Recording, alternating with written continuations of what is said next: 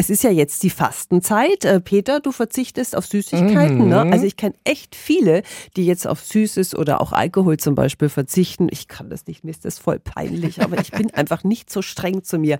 Aber ich habe was für uns alle zum Ausprobieren und es geht auch nicht ganz bis Ostern. Radio F. Jetzt Steffis Tipps. 365 Dinge, die Sie in Franken erlebt oder gemacht haben müssen.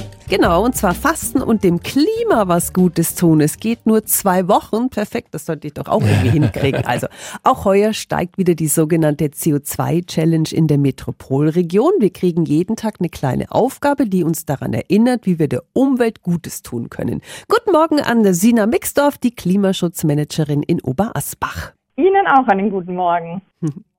Danke. Warum braucht's die Challenge denn immer noch? Wir beobachten leider ähm, sehr oft eine sehr große Differenz zwischen Wissen und Handeln.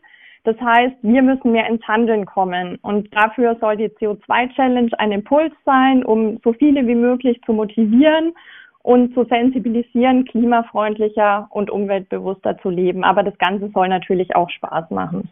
Mhm, heute geht's also los. Jeden Tag veröffentlicht ihr auf der Homepage oder in der App eine Aufgabe für den Tag. Was ist denn da alles so zu tun? Wir haben zum Beispiel am ersten Tag eine allgemeine Challenge, in der man erstmal seinen eigenen CO2-Fußabdruck messen kann, um zu sehen, wo auch der eigene Handlungsbedarf am größten ist. Ansonsten haben wir die Bereiche Ernährung, Mobilität und Energiesparen. Beispielsweise gibt es Challenges zum Konsum, wo es darum geht, Secondhand-Kleidung oder Secondhand-Produkte zu nutzen, anstatt Neues zu kaufen. Mit dem Beginn der Fastenzeit hat heute die CO2-Challenge in der Metropolregion begonnen. Ich schaue, dass ich heuer ganz oft mitmache, ich verspreche es. Die Infos finden Sie auf radiof.de. Schreiben Sie mir ruhig, ob Sie auch mitmachen und wie es Ihnen da so ergeht. Die heutige Episode wurde präsentiert von Obst Kraus. Ihr wünscht euch leckeres, frisches Obst an eurem Arbeitsplatz? Obst Kraus liefert in Nürnberg, Fürth und Erlangen. Obst-Kraus.de